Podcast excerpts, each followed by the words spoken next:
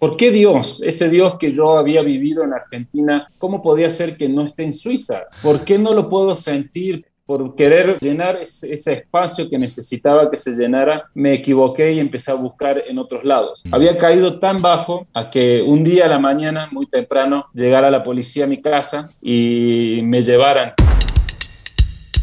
Andrés Staubli es un hombre de barro salir de una cultura para insertarse en una nueva y diferente podrían provocar estragos en la vida de un adolescente, incluso llevarlo a tomar decisiones peligrosas. El hombre fue formado para la creatividad, para construir y elevar la vida de los que están a su alrededor. Siendo tan humanos, son una extraordinaria creación en las manos del alfarero. Hombre de Barro, con John Varela. En este podcast tengo una persona que es reconocida por su talento innato en preparar una buena parrillada, de pronto en otros lugares se lo conoce como asado, barbacoa, dependiendo del lugar, pero el aroma ya cuando se habla de parrillada, de carnes y de todos esos embutidos, pues hoy mismo mm, se me abre el apetito. Andrés Staubli, qué gusto saludarte, bienvenido. Muchísimas gracias, John, por esa introducción. Pero sí, la verdad que amo la carne, me encanta hacer esas, esos asados, parrillada, barbacoa.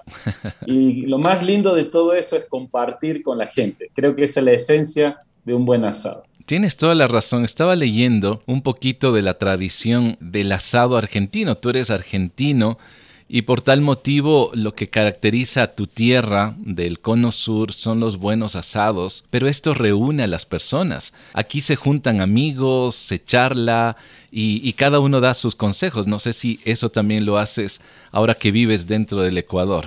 Sí, la verdad que es uno de los motivos que, nos lleva a hacer estos asados aquí en el Ecuador desde un comienzo, porque al llegar a una tierra desconocida, eh, era un método que nos ayudó a hacer buenas relaciones, a ofrecer un buen asado con una buena excusa y mientras que uno lo va haciendo, va compartiendo y lo, lo, especial es que no compartes toda la parrillada a la vez, sino que le vas dando bocado por bocado a tus invitados. Qué rico, y me imagino que lo aprendiste desde pequeño. Sí, la verdad es que lo aprendí desde muy pequeño. Es un ritual o una costumbre en cada familia en Argentina donde normalmente los domingos es el día del asado. Día de la familia es día del asado.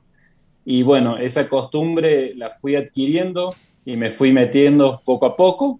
Así que ya a mi edad lo sigo haciendo y trato de transmitir eso a mis hijos y también a la gente que me viene a visitar. Qué lindo. Andrés, tu apellido es Staubli. Espero decirlo bien. ¿De dónde eh, proviene? Casi. casi, Bueno, eso quiero que me cuentes. ¿De dónde proviene y qué historia familiar existe en ese apellido? Eh, bueno, la pronunciación de mi, apellido es en sí Stoibli. Sí, es un nombre. Eh, Stoibli, creo que te falta un poquito de práctica, John. Pero sí es complicado. Es de origen suizo, papá es suizo, mi mamá es argentina. Eh, así que yo nací en una familia intercultural, pero lo particular de mi familia fue que yo recién a mis 12 años de, eh, vida me enteré de que tenía origen suizo. ¿Suizo-alemán o suizo-francés? Suizo-alemán. Ya, ¿por qué lo guardaron ahí hasta los 12 años? Viene de poco de la historia de mi papá, mis, eh, mis abuelos, los papás de mi papá, ellos eran empresarios, viajaban por, mucho por Latinoamérica y normalmente se quedaban dos años en cada país.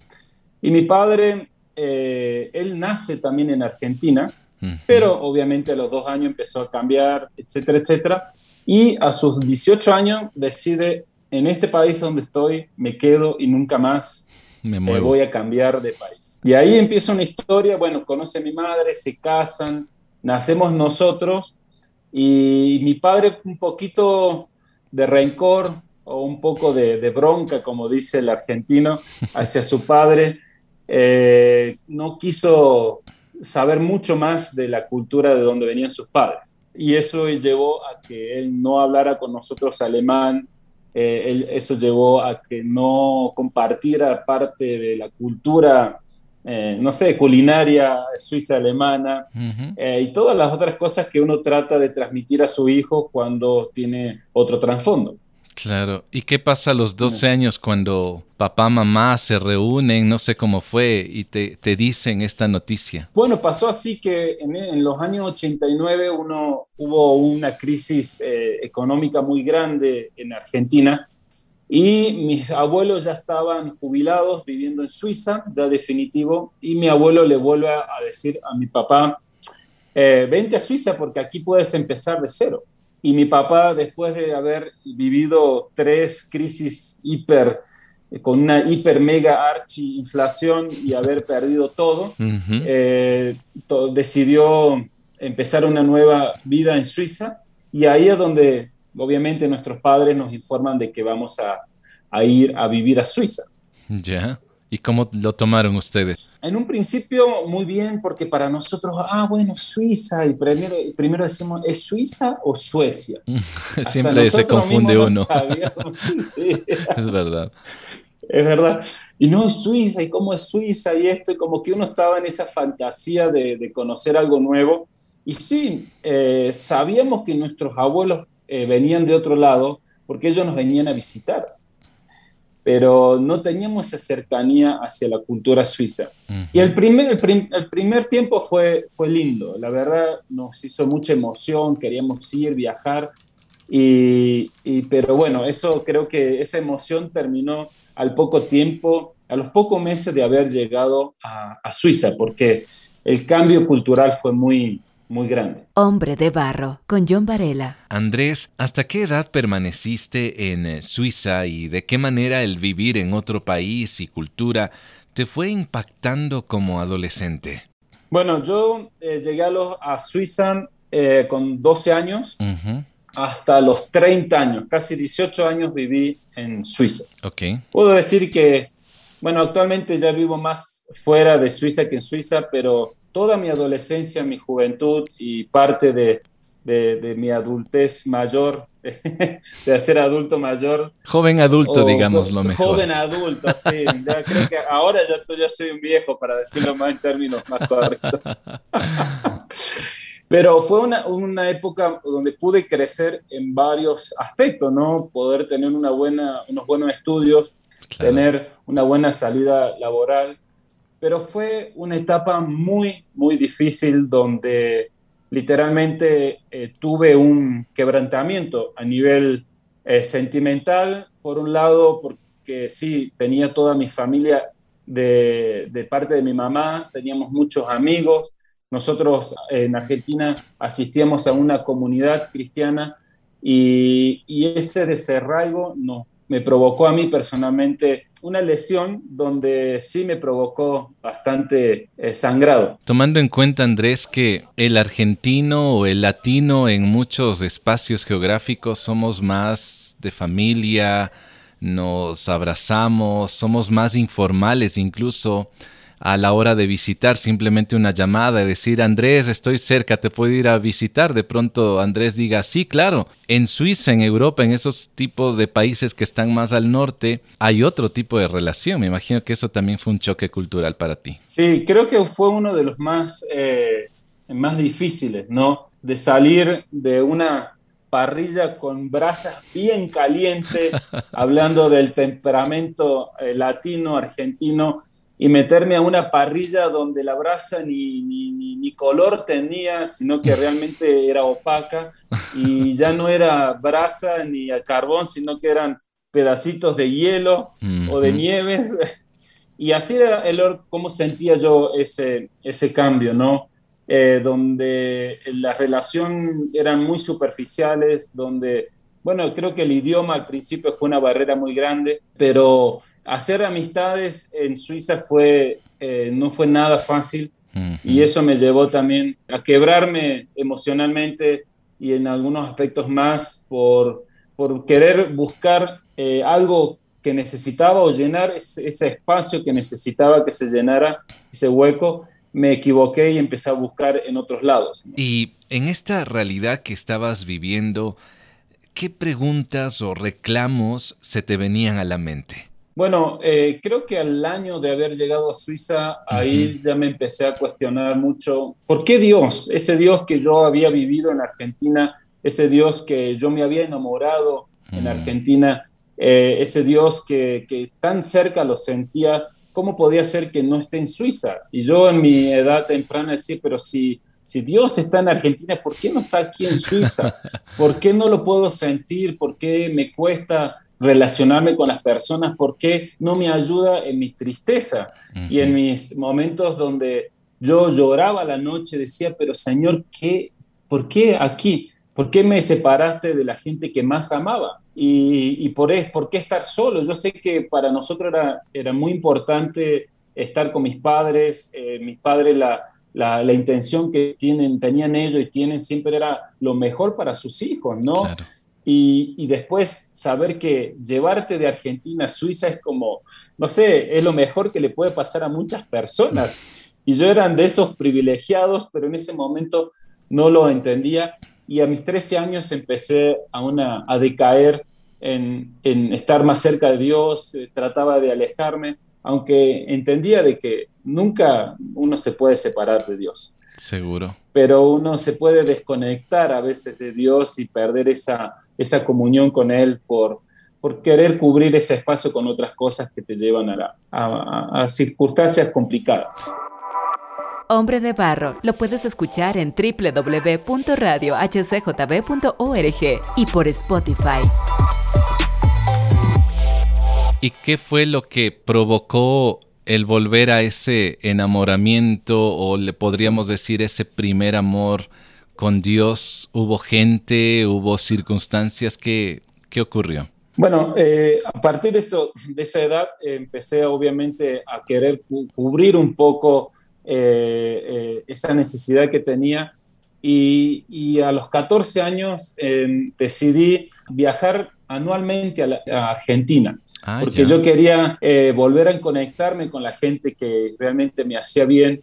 Y mi tiempo de escape eran cinco semanas al año, donde podía volver a, rellenar el tanque ese que estaba vacío y lo hacía con amigos, con los hijos de los pastores que eran nuestros mejores amigos, donde podía hacer una vida diferente.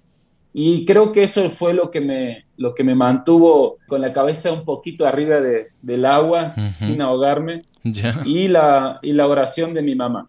Qué lindo. Pero hasta los 17 años te puedo decir que fueron cuatro años donde tenía una vida, una vida doble, una doble vida, ya donde mis padres son pastores eh, y ellos tenían una comunidad también en Suiza, entre, las, eh, entre la zona roja de Suiza, de Zurich. Y yo por un lado tenía esta vida y por otro la, la otra.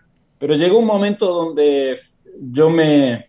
Llegué a un punto donde realmente tuve que clamar nuevamente a Dios. Hmm. Había caído tan bajo que eso me llevó a, a que un día a la mañana, muy temprano, llegara la policía a mi casa a las cinco y media de la mañana y me llevaran arrestado. No me digas. Eh, sí.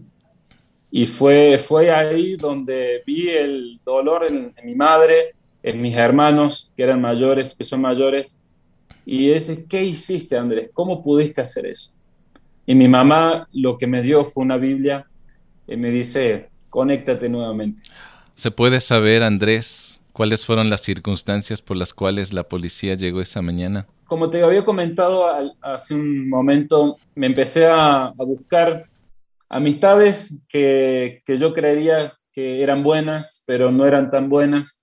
Y esas amistades me llevaron a, primeramente, a armar una, una banda, a armar un grupo que Sí, empezó con buenas, eh, con buenas intenciones, pero una cosa lleva a la otra y empezamos a, a, robar, empezamos a, a, pegar a la gente, a golpear a oh. la gente. Eh, y eso fue a veces primero poco como chiste, después cada vez era más y cada fin de semana se iba grabando más.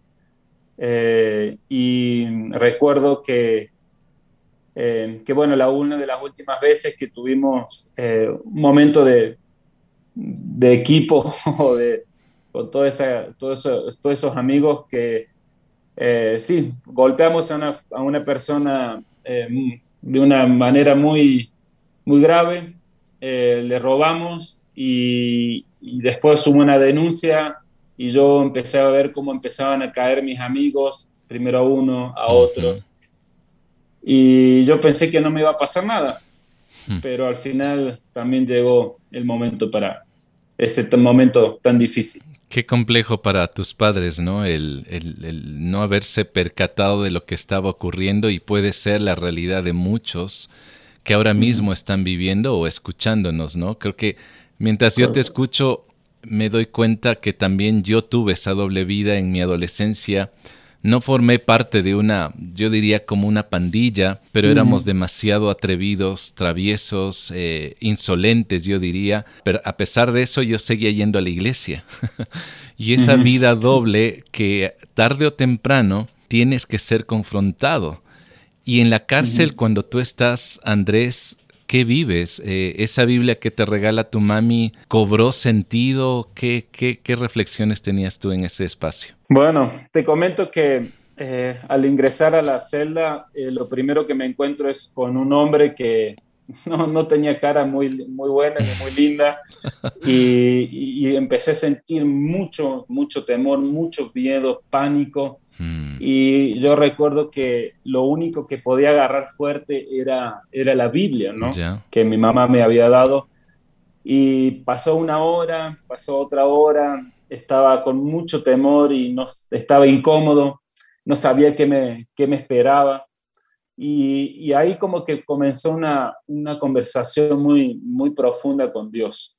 Empecé a leer en la Biblia, donde empecé a entender muchas cosas donde empecé a recordar todos esos versículos y esas promesas que me habían enseñado desde niño, ¿no? Y las buscaba, así, no, la tengo que encontrar y la encontraba y me empezó a, me empecé a llenar de esperanza nuevamente. Y ahí en mi oración muy profunda yo le dije, yo creo en ti, nunca, te, nunca dejé de creer, pero ahora te necesito.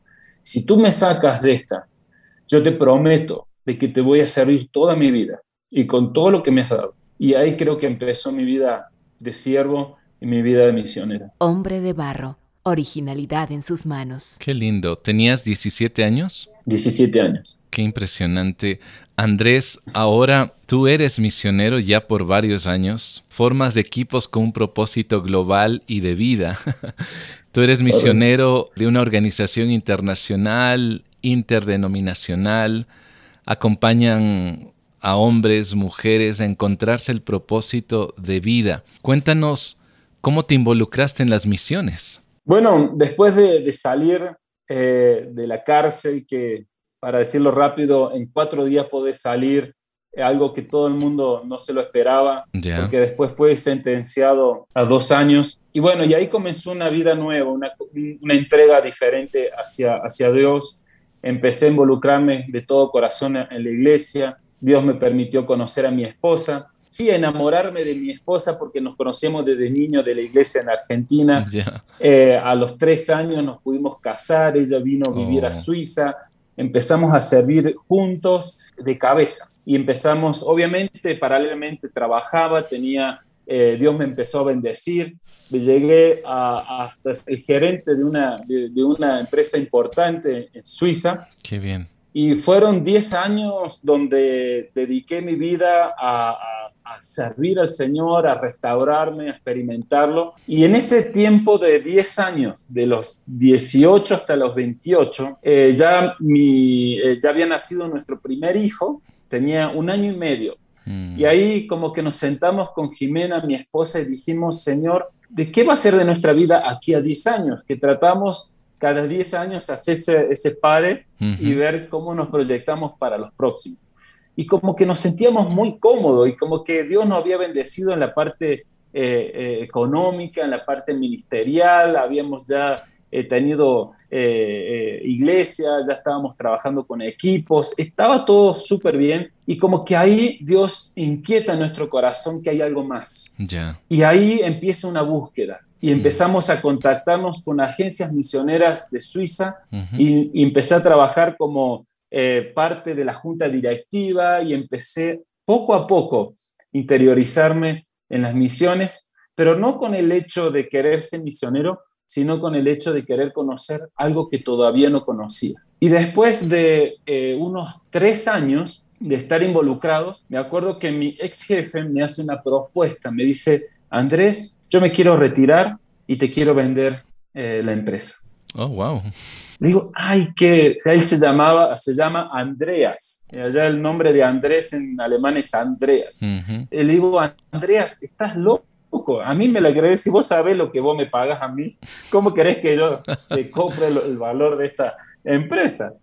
Y me dice, no, Andrés, yo creo que vos eres el, eres el único que puedes seguir con la visión, con la misión y con eh, la filosofía de trabajo de esta empresa y yo quisiera que tú lo hagas. Digo, sí, está bien, pero ¿cómo quieres que te pague? Mira, mientras vas ganando, me vas pagando, no tengo necesidad. Y era una empresa importante, tenían una cartera de, clientes que generaba 10 millones de ingresos anuales. Qué impresionante nos sentamos con Jimena, evaluamos eso y por un lado estábamos contentos y orábamos, Señor, ¿será realmente eso lo que quieres o no? Y después al poco tiempo eh, nos habíamos propuesto tres meses para hacer la investigación y tomar la decisión, y al mes y medio viene otra propuesta. Ya. Se acerca un misionero eh, conocido, no era amigo, era conocido de conocido, quiere juntarse con Jimena y conmigo y nos dice, Andrés y Jimena, tenemos una propuesta para ustedes. Estamos buscando misioneros en Latinoamérica que tengan eh, la interculturalidad que tienen ustedes, que sean latinos, pero también que tengan esa filosofía de, eh, y esa cultura suiza. Porque el ministerio que queremos levantar allá eh, le cae como anillo al dedo. Le digo, genial eso, como digo, me sentí más cómodo y cuando le digo, bueno, ¿y cuánto me van a pagar? y, ahí creo que se terminó mi risa, se terminó mi gozo, porque me dicen, no, pero tú sabes que los misioneros tienen que depender de Dios y lo único que podemos hacer, eh, tenemos mucho trabajo y poco dinero y el dinero te tienes que decir a Dios que te lo envíe. Así que bueno, imagínate cómo está. ¿Sabes qué, Andrés? Me, río, me río porque esta es una realidad. Quien, quien no conoce el mundo misionero debería experimentarlo. Por lo menos creo, creo yo, Andrés, que alguna vez como familia ustedes, y te digo a, quien nos está escuchando, unas vacaciones deberían invertirlo en misiones. No se vayan a Cancún, no se vayan al Caribe, vayan a la selva, vayan a un país que pueda ser un impacto misionero para la familia. Y ahí se darán cuenta lo que Andrés nos está hablando, la dependencia de Dios. Y, bueno, Andrés, esto es como un, paréntesis. ¿Y qué ocurre luego? y bueno, y después estábamos ahí entre la espada y la pared y decir, ¿qué hacemos? Y después nos decidimos por una seguridad económica, por un futuro seguro, entre comillas a nivel económico en, un país eh, que podemos ser el país más rico del mundo o uno de ellos y, depender 100% de Dios. Y volvimos a orar y te puedo decir, John, no fue nada fácil. Claro. Pero cuando orábamos y le decíamos, Señor, ¿cuál es la decisión que teníamos que tomar? Y en ese momento no es que Dios nos habló audiblemente, no es que se nos presentó un ángel, yo sé que eso Dios lo puede hacer, pero lo que nos venía a la mente era la oración inicial que habíamos tenido nosotros, como, como matrimonio y como familia. Señor, muéstranos cuál es el siguiente paso. Mm. Ese pensamiento nos redireccionaba a la segunda propuesta, que si realmente queremos servirle al Señor, tenemos que depender 100% de Él. Mm. Con eso no estoy diciendo que hay que dejar de trabajar, no hay que tirar toda y, dejar todo desordenado, sino que cuando Dios te llama, Él prepara el camino. Y eso hace 13 años, John, que nosotros dependemos 100% de que hombres y mujeres determinen un cierto monto de su, de su dinero para bendecirnos a nosotros y poder hacer misiones. Nunca nos faltó nada, pero fue difícil al principio. hasta que tuvimos que perder o librarnos de todos nuestros ahorros, porque siempre uno quiere al principio, sí, yo quiero depender de Dios, pero siempre tienes algo ahí escondidito. Por si acaso. Por si acaso. No estoy diciendo de que no hay que ahorrar, hay no, que ahorrar. No, no. Pero cuando Dios te quiere llevar a otro nivel, Él te quiere que tú te desprendas de todo lo que te puede impedir que Él realmente tome control completo de tu vida. Qué desafiante y en verdad qué emocionante lo que tú estás compartiendo. Cuando dices depender de Dios, Sabes, se me viene a la mente nuestros hijos cuando eran pequeñitos. Sus vidas prácticamente dependen de la fuerza, el amor, del cariño y también de los recursos que como padres les ofrecemos. Podría decir que Dios actúa de la misma manera pero de forma perfecta. Aunque como seres humanos queremos tener algo palpable, algo visible para sentirnos seguros. Para depender de Él necesitábamos perder todos nuestros ahorros, realmente eh, dedicar toda nuestra vida y decirle, Señor, aquí estamos. Y eso ya estando en las misiones nos tocó. Ahí empezó nuestro, nuestro auge. Andrés, ¿de qué manera esta gran decisión, porque alguien podría decir, qué locura, que me están ofreciendo una empresa que está ganando anualmente 10 millones de euros o dólares por una propuesta que me dicen ni siquiera te vamos a dar un sueldo, vas a depender de gente voluntaria, de buen corazón que diga vamos a apoyar a la familia de Andrés en Sudamérica. ¿De qué manera esta decisión loca ha fortalecido tu matrimonio, ha fortalecido tu, relación con tus hijos? Bueno, de una forma tremenda. Como dije, no fue fácil al principio, pero eh, lo importante es que ambos, en este caso eh, el esposo y la esposa, padre y, mamá, tengan la misma visión, la misma pasión, que sea compartible la, visión y misión que tengan en conjunto. ¿Por qué? ¿Por qué digo esto? Sin el apoyo de mi esposa y sin el apoyo mío hacia mi esposa, esto no hubiese sido posible. Por supuesto. La decisión es, es mutua y esto llevó a que juntos estamos sirviendo en, lo que estamos haciendo. Juntos sufrimos, juntos nos, nos, nos gozamos de las victorias, Juntos vemos el proceso de caminar de nuestros hijos. Juntos vemos cómo Dios obra. Juntos podemos ver cómo Dios mes a mes nos sigue proveyendo lo suficiente para poder seguir haciendo su obra. Lo más lindo que nos pudo pasar como, como matrimonio, como hombre, como mujer, como padre, hijo eh, y, para, y como mamá, ¿no? Así que de todas partes, mucha bendición, mucho esfuerzo, sacrificio pero vale la pena. Andrés, para aquel joven o adolescente que podría identificarse con aquel, yo diría, desliz que viviste en tu juventud, ¿qué le podrías recomendar? Lo que me sale del corazón es que, lo que estás pasando Dios lo puede usar y lo va a usar en un futuro. Que no pienses que todo está perdido, sino que siempre hay esperanza en Él. Siempre puedes volver a comenzar de cero y lo que Dios tiene preparado para ti, nadie ni nada te lo puede quitar. Así que atrévete a hacer eso, lo que está en tu corazón, y que las circunstancias no te opaquen. Hmm. Andrés, estoy seguro que tendrás muchísimas anécdotas por contar, lecciones de vida en tu liderazgo y aquellas experiencias familiares al vivir en otras culturas que realmente me gustaría conocerlas en otro momento. Debo decir que Andrés es parte de un espacio llamado Propósito Global.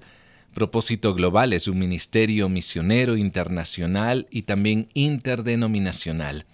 A través de esta organización acompañan a hombres y mujeres a encontrarse con el propósito de sus vidas y descubrir en Jesús el referente más significativo que puede existir. Hace poco estuve mirando en Facebook un taller que justamente Propósito Global dio sobre barbershop y clases de inglés para niños y niñas en una ciudad del Ecuador. Me parece fascinante. Ahora, para ti, amigo que sigues este podcast Hombre de Barro, si has sido desafiado luego de escuchar la historia de Andrés, y te gustaría conocer un poco más de las misiones y la labor que él desarrolla junto con Propósito Global, yo quisiera preguntarte, Andrés, ¿cómo te pueden localizar a través de redes? Ok, eh, a través de las redes sociales nos pueden eh, encontrar como arroba propósito global, sea en Facebook, Instagram, Twitter. La página web es www.conpropósito.org y los que quieren contactarme por WhatsApp también lo pueden hacer 098 351 2188. Escuchar una parte de la historia de Andrés Staubli, aunque no pronuncie correctamente su apellido, me llevó a sentarme frente a un buen asado argentino. Y en este escenario tengo dos preguntas que me han desafiado y quiero compartirlas contigo. La primera, ¿cuál es el siguiente paso que debería dar en mi vida? Y la segunda pregunta, al dar este paso en mi vida, ¿Estoy dispuesto a depender totalmente de Dios? Gracias por escuchar el podcast Hombre de Barro. Estas historias y otras las puedes encontrar en las plataformas Apple Music, SoundCloud y Spotify. De igual manera en la página web radiohcjb.org. Si deseas contactarme lo puedes hacer a través de Facebook e Instagram me encuentras como John Varela. La próxima semana tendré otro hombre de barro. Hasta pronto. Hombre de barro con John Varela. Hombre de barro es una producción de HCJB.